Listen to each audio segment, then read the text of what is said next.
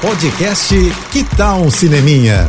Dicas e curiosidades sobre o que está rolando nas telonas, com Renata Boldrini. Essa semana, a indústria do cinema e fãs pelo mundo todo foram impactados pela notícia da aposentadoria precoce do astro Bruce Willis, de 67 anos. A ex-mulher dele, a atriz Demi Moore, publicou um comunicado contando a notícia e explicando os motivos. Bruce Willis foi diagnosticado com afásia, que é uma doença que compromete, entre outras coisas, a fala e a escrita, e com isso ele não teria mais como trabalhar.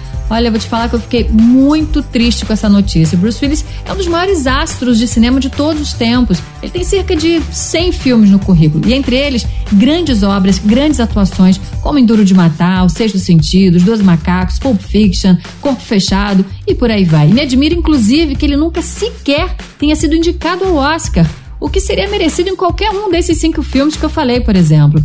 Muito tem se falado também do quanto é, ele vinha fazendo, né, nos últimos anos, muitos filmes, e a maioria ruins até.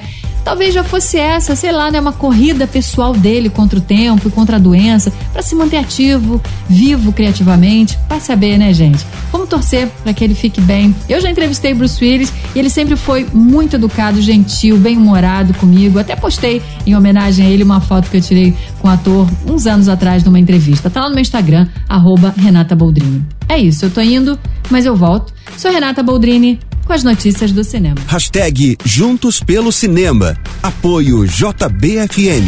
Você ouviu o podcast Que Tal um Cineminha?